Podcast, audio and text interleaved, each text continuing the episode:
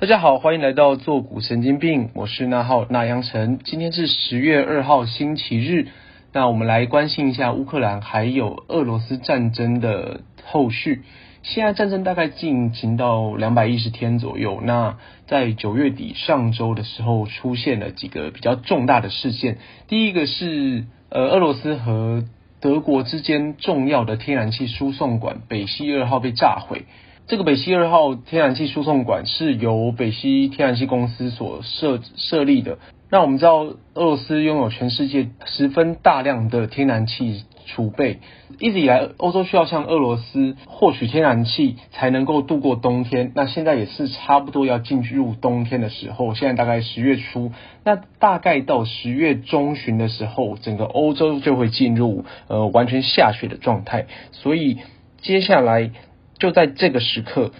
北溪二号被炸毁，其实是一个非常重大，对整个全球的呃，不管是战前线的战况局势，以及呃全球对国际政治、地缘政治来说，都是非常重要的一个事件。再来就是上周一的时候，俄罗斯举办了公投，那他在乌东地区已经占领了。四个州，这四个州它其实四个州也没到完全占领哦。有些从北到南四个州的话，分别是包括由北到南是卢甘斯克州、顿内茨克州，还有呃占。扎波罗热州还有赫松州，那这四个州，俄罗斯大概都占领，嗯，有的大概占领百分之九十九的土地，像比较北的卢甘斯克州，那比较南的像赫松就是少一点，但是大概也有占领百分之六七十的土地。那是在俄罗斯的监督之下办理的一个独立公投，那四个州都是以百分之九十以上的票数通过，那这个当然也是一个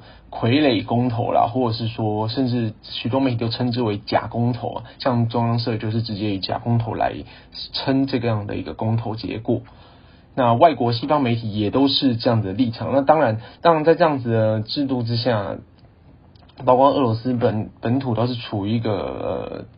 虽然是联邦制啊，但是呃民民主制度非常不健全的情况之下，这样办理的这公投，尤其在前线，完全就是一个呃做给西方世界看的一个动作。那也是俄罗斯手上握有的一个筹码，毕竟可以这这个所谓的民意可以当做一个呃后续对乌克兰以及西方但战争后中后期谈判的一个重要的筹码。那目前这四个州已经是在程序上，俄罗斯已经宣布都独立了。那再来另外一个比较重大的事情呢，是在十月一号的时候，呃，乌克兰军队前线已经传出攻下了在我们刚刚说由北到南第二个州，就是顿内茨克州的一个东部的很大的城市，就是利曼。这个是俄军非有非常多的军事物资还有战备储备的。的一个前哨点，那目前已经是被乌克兰顺利收复了。那这个就让俄罗斯军队的东部防线可以说是顿开啊。那我们现在谈谈北溪二号被炸毁的后果。那第一个就是俄罗斯并没有办法再有一个可以跟欧洲和美国好像还有一步可以退一步调停这样的空间，基本上就是俄罗斯跟欧洲处于一个。彻底决裂的状况，因为连最后一道双方之间有共同利益的东西也没有了。我们知道北溪北溪公天然气公司的这个北溪二号在二零二一年呃顺利落成的，就是去年。那大概十年前的时候，有第一条天然气管已经落成，二零一一年，哇，那个时候正值这个苏联解体的二十周年，这个。欧洲终于是跟俄罗斯之间算是一个重完成了一个非常重大的一个经济上还有能源上的一个合作，从俄罗斯落成了一条这个天然气输送管，然后到德国。呃，北溪一号是非常非常重要的一个能源的一个输送管线哦。以大概近年来看，光是二零一七、二零一八年的数据就显示。北溪一号这一条天然气输送管占了德国天然气全国德国全国天然气的消耗量的百分之四十，对，所以德国八千万人口有一半接近一半的人冬天都是要靠北溪一号输送的天然气，然后烧成这个能量来来取暖，才能够度过寒冬，才可以免于被冻死。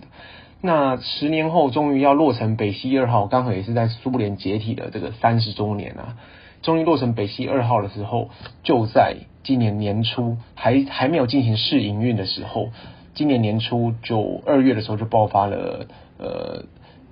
俄乌战争嘛，也是在美国的施压之下，德国就已经切断了北溪一号的天然气运输。对，那其实对，当时是要进入秋天春，当时是要进入春天夏天的状况，所以。呃，整体上而言，对德国的影响是没有那么大的，毕竟是寒冬才有需要到这么高的天然气的使用。那现在北溪二号证实被炸毁，而且还不知道是谁谁炸的，那大家就是处于一个全球也是进入一个非常恐慌的状态，就像阴阴谋论，例如十几年前的马航事件，或者是非常多历史上重大的一些突然。出现的一些攻击事件，然后又在敏感的时期，那我们说这个北溪二号到底是可能是谁炸毁的呢？其实到目前已经快一周了，几乎还没有呃非常具体的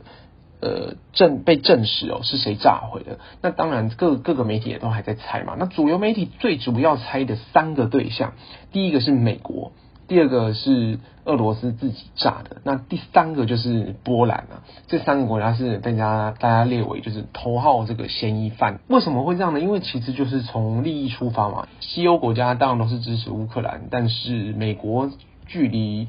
欧洲拥有三千公里的大西洋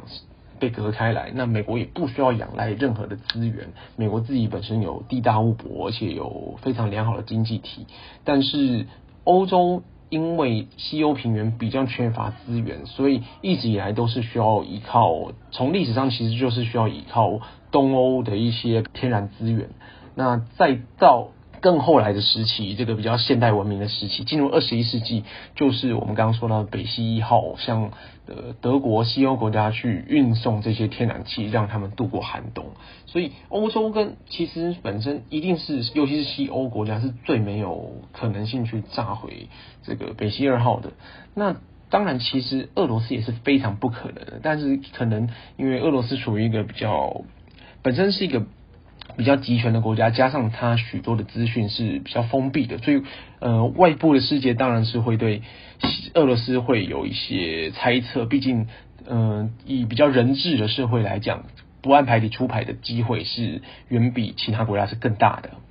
但是俄罗斯说要炸毁这个北溪二号的动机也是非常不足啊，因为北溪二号如果可以留着的话，对他们来讲是一个与西方世界可以进行谈判的一个非常重要的一个退路啊。就是尤其是到了今年的在大概十月中之后，呃，整个西欧要开始下大雪之后，其实俄罗斯如果能够保有这一条线，虽然还没有开始向欧洲输送天然气，但是如一旦输送的话，将会对欧洲，尤其是现在。呃，极极寒的这种极端气候是非常常见的。那我们也知道，一年比的冬天都是比一年还要冷，所以俄罗斯向西方去输送天然气，让西欧去接受这样的条件，然后让这个北溪二号开始开通，正式开始营运，这样子的谈判筹码绝对是存在的。所以俄罗斯说要自己炸毁，其实也不太可能，对，但是就是。因为资讯非常不流通啊，尤其是处于战争中的这样的一个集权国家，所以外部世界会有诸多的猜测啊。那再来说说非常有可能炸毁的国家，第一个就是被大家认为是美国嘛，因为美国很有可能，美国自己不痛不痒，对不对？我们刚刚说了，距离大西洋是三千公里的距离，它完全呃战火再怎样讲难听点不会烧到它，就算除非是爆发核战争啊。除非到核核战争全球的等级的这种冲突，那才可能会波及到美国本土嘛。所以美国现在西欧前方的利益，尤其是德国，其实一直跟俄罗斯处在一个眉来眼去啊，随时想要呃。很有可能去进行呃和解调停的状况，尤其是德国、法国国家这些国家，我们知道从开战以来到现在大概半年多的时间里，其实德国、法国许多西欧国家也都是对俄罗斯的态度是非常暧昧的，甚至是处于一个一直希望。大声呼吁说，希望俄罗斯去调停。那我不会像我们看到了拜登政府或者是美国的国防部长、国防部一国防部发言人、国防部长都一再一再的，就是以非常重的话去抨击俄罗斯的入侵，还有他俄罗斯的一些做法。那所以对整个战争局势，尤其是保持住美国在西方所谓民主世界的一个呃盟盟主的一个地位啊，对抗所谓东方集权这样势力的一个新冷战这样的一个格局来看，确实美国想要让俄罗斯和欧洲之间不要出现任何可能的和解契机，然后让双方都可以说是破釜沉舟，而在背后去炸毁北溪二号的可能性是非常大的。那再来说说另外一个国，另外一个国家是波兰。波兰其其尤其是波兰的前国防部长 Sikorski，他前几天哦，在传出呃北溪二号被炸毁的时候，他就在自己的推特上面直接发文说那个 Thank you America。就是谢谢谢美国啊，然后我还就是附上了北溪二号被炸毁的照片。那我们知道这个呃 Sikorsky 他不但是波兰的前国防部长，他也是前副外交部长。那他现在还是现任的欧洲议会议员，就是代表波兰在欧盟里面的议员。那其实波兰。会有这样的动机，主要是因为波兰它在历史上也是非常可怜，就是被例如被普鲁士和俄罗斯被叶卡俄罗斯的叶卡捷琳娜女女王，还有这个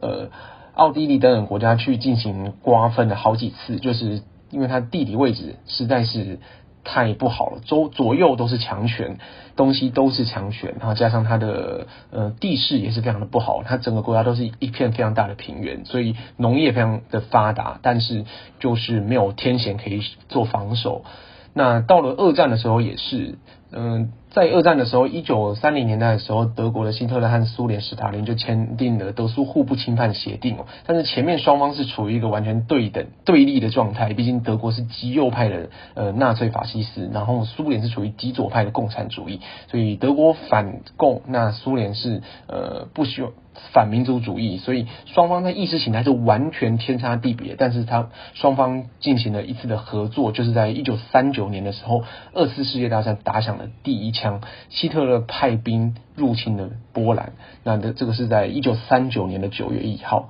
那从德国就直接从呃西边的地方，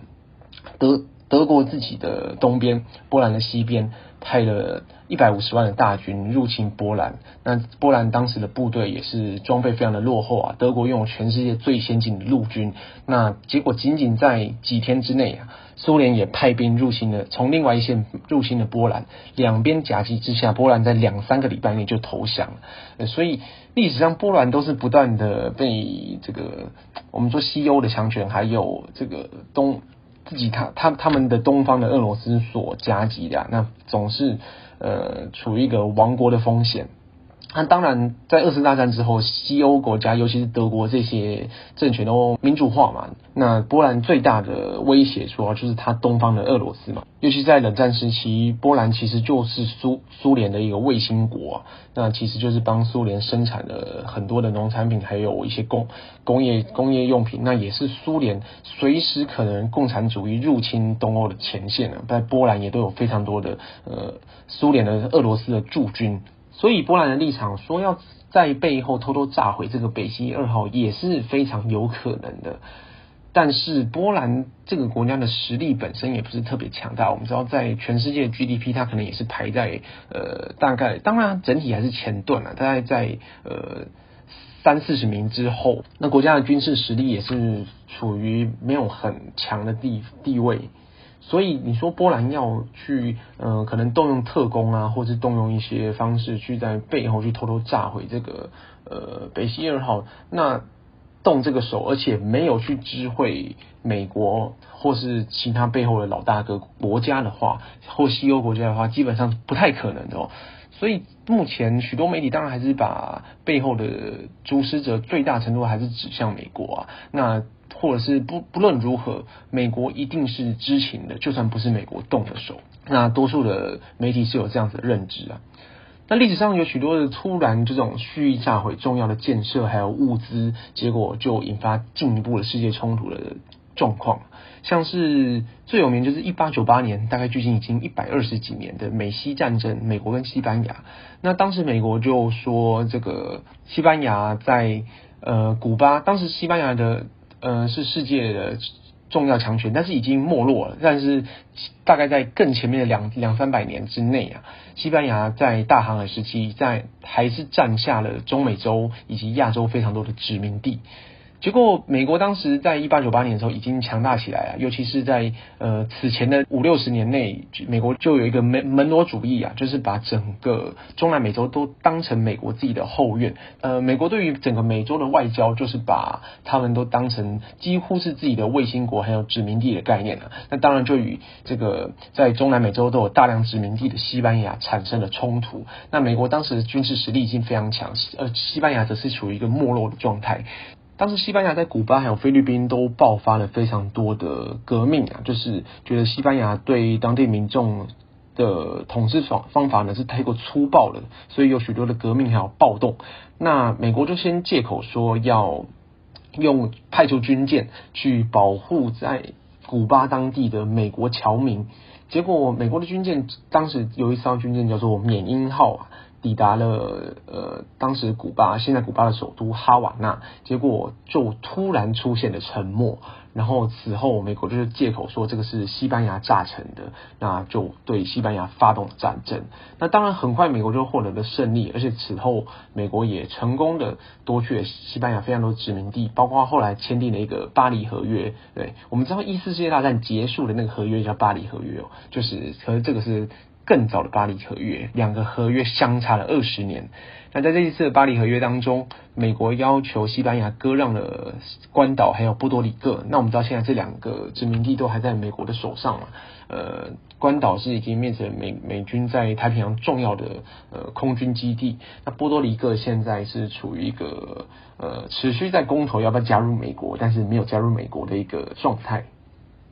那当时呃西班牙被迫用。呃，非常低廉的价格哦，把菲律宾卖给美国。那此后，菲律宾就变成美国在亚洲的重要的殖民地。那直到了二次大战结束后，菲律宾才正式的独立。那另外一个在历史上非常重要的蓄意炸毁重要建设，然后造成呃战争还有冲突、国际冲突一些后果的事件，像是。呃，一九三一年的九一八事件，中国是在国民政府的统治之下嘛，当时大概是民国二十年。那此前在民国十七年的时候，三年前，呃，蒋中正已经完成北伐，中国初步统一，那已经在进行一个经经济发展建设的状态。那日本因为需要向对外扩张，尤其是前面日本自己也经历了呃一九二九年的经济大恐慌，国内的呃经济可以说是非常差，所以日本就。想要先掠夺中国在东北的资源，我们知道中国东北是也是全世界非常重要的，至少是在东亚地区非常重要的一个矿产资源的地方，包括石油啊，还有多的铁矿等等的呃物资。那日本想要先夺取中国的东北，再进一步对世界进行其他的扩张，所以这也是为什么后来日本会扶植中国的末代皇帝呃溥仪上位，然后建立了伪满洲国。这也是日本想要控制东北的一些能源以及物资的一个手段。那当时九一八事件呢，日本就是先炸毁了呃自己在东北的满洲铁路，那在借口说是中国人所炸毁的，并且就进一步发动了九一八事变，然后派出军队占领了整个东，几乎是整个东北啊。那也长远看，长远看来也引发了，这也是一个后来会发生呃中日战争，也就是二次世界大战的亚洲战场的一个重要的原因呐。那甚至许多在近代啊，尤其是大概在二零一五年之后，最近呃七八年内，呃许多的中国的学者甚至已经就是把九一八事件当作是呃。整个中日战争的起始点了，所以大家以前不是在说八年抗战，八年抗战，其实从九一八事变开始算，一直算到日本投降，呃，总共是十四年嘛，一九三一年到一九四五年，所以。许多中国学者就说，这个其实叫做十四年抗战。那其实，在大陆，中国大陆地区也已经去证明了，就是已经把这个名词，许多人都改成十四年抗战。以上是一些历史上重要的一些蓄意的这些攻击，导致一些重要的建设损毁，然后最后进一步引发国际冲突的状况。那我们来看一下北溪二号被炸毁的一个长远后果。一个很重要的后果就是，呃呃，欧洲与俄罗斯几乎已经双方已经没有共同利益了嘛，就像刚才所提到的。所以接下来俄罗斯基本上已经会是一个完全孤立无援，完全需要靠自己把这场战争的去做收尾。那俄罗斯也已经缺乏像对外去贩售更多能源的可能性。那当然，就既有的一些物资啊的一些筹码还是在自己手上的，可是相对过去少了这个北溪二号，尤其是呃多年这个冷战之后近三十年多年努力之下，才终于去谈一步一步谈判建成了这个呃北溪二号。最后是宣告失败之后，可以说欧洲和俄罗斯关之间的关系啊，还有这些经济的合作，在长远上来看是处于非常大的失败啊。可以说是近二三十年来许多人努力，通通都化为乌有了。在另外一个方面，就是欧洲与中国之间的关系可以说是更近啊。那我们知道，其实，在去年前年的时候，二零二零年左右的时候，欧洲就跟中国一直要签订新的货贸关系。那当然，美国也是在背后去阻挡欧洲，不可以跟中国之间的关系太近。但是现在欧欧洲对于俄罗斯之间是缺乏更多的共同利益的状况下，那欧洲在贸易上当然是呃，其实近半年就是啊，大概从俄罗斯与乌克兰关系紧张，一直到后来战争的状况下，欧洲与中国之间的。呃，动作也只可能越来越近。那我们看到，其实另外一个蛮有趣的趣闻呢，就是像我们前面提到的这个三大国，波兰、美国还有俄罗斯，有可能去炸毁这个北溪二号。那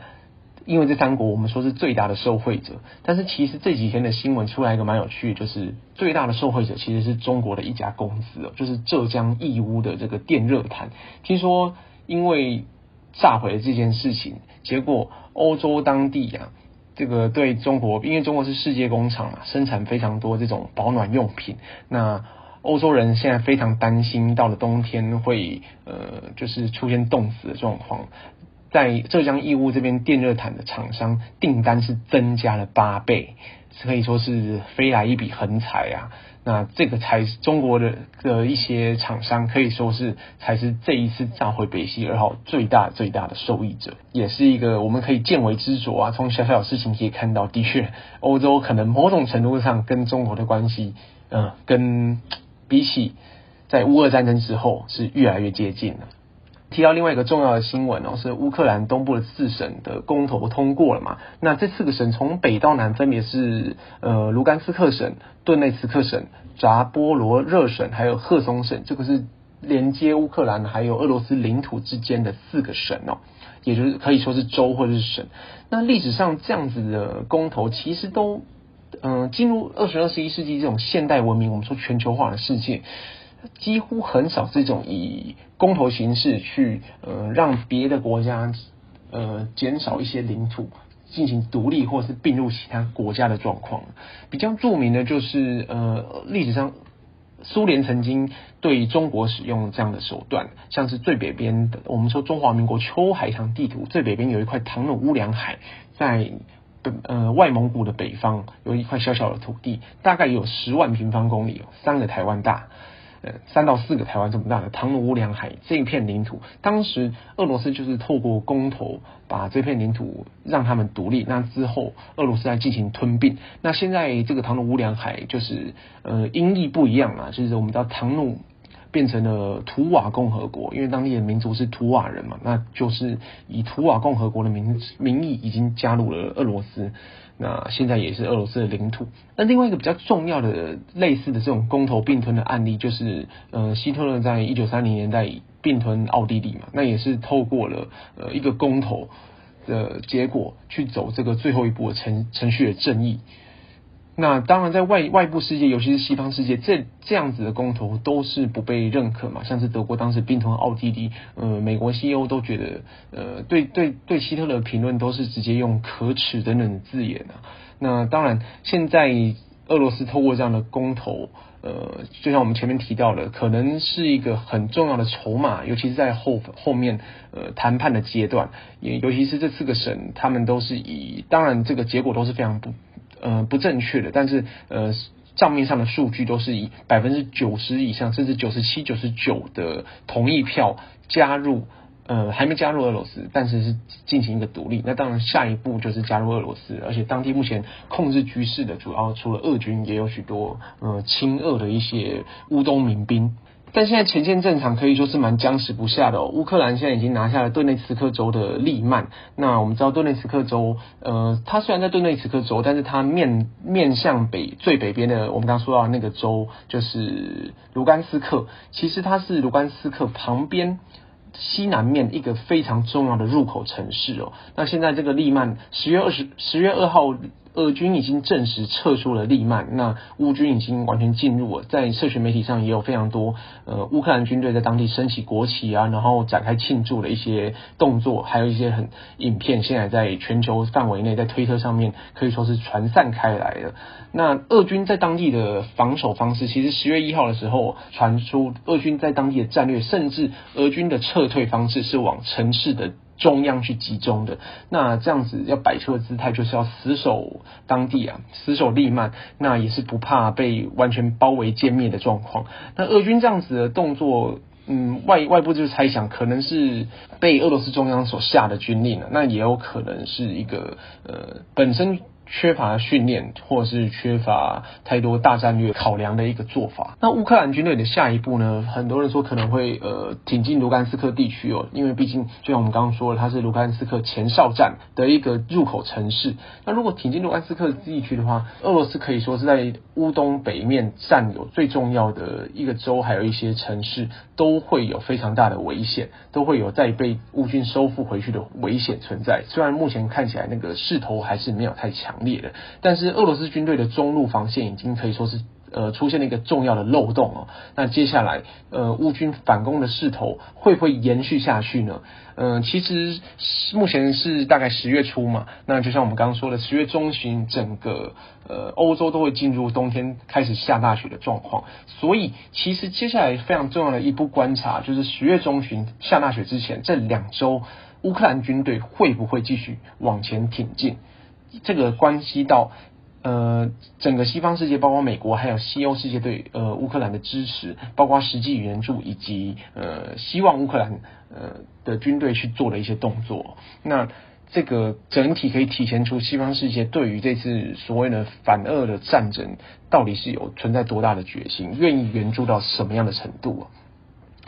那我们知道，目前普丁也已经在近几天也是说了，我们知道上礼拜非常重要的新闻就是普丁已经进行了呃全国大动员啊，已经说动员三十万的俄军，那要动员所谓的后备役，呃都要动员到战场，以这种后备军人进行对外国的侵略，在呃近代历史上也是十分罕见的状况。那普丁甚至说必要的时候会丢出核弹，而且已经。已经对碘片的物资进行储备，那这也是非常重要的生化武器的一些呃元元素以及材料。也就是说，普丁目前也是呃很可能会进行所谓的长期抗战嘛，长期侵略嘛，势头都已经准备好了。那包括德国的前总理梅克尔，还有美国上一任总统川普也都说了，呃，他们都在公开的。场合发言说不不要去忽略普丁最近所说的这些话，所以世界局势也确实哦很可能会进入一个更恶劣状态。我们知道俄罗斯虽然经济上或者是军事上，我们可以说它外强中干，但是最终最终俄罗斯还是掌握全世界曾经最多，现在也是排名前三的重要的核武器资源。所以接下来如果把俄罗斯逼上更接近绝境的状态，会不会世界局势会进入更危险的一个情形呢？这个也是我们值得去继续关注的一个状况。那以上就是这一周有关乌俄战争的最新局势哦，可以说是关系牵涉到了全球非常大的动荡。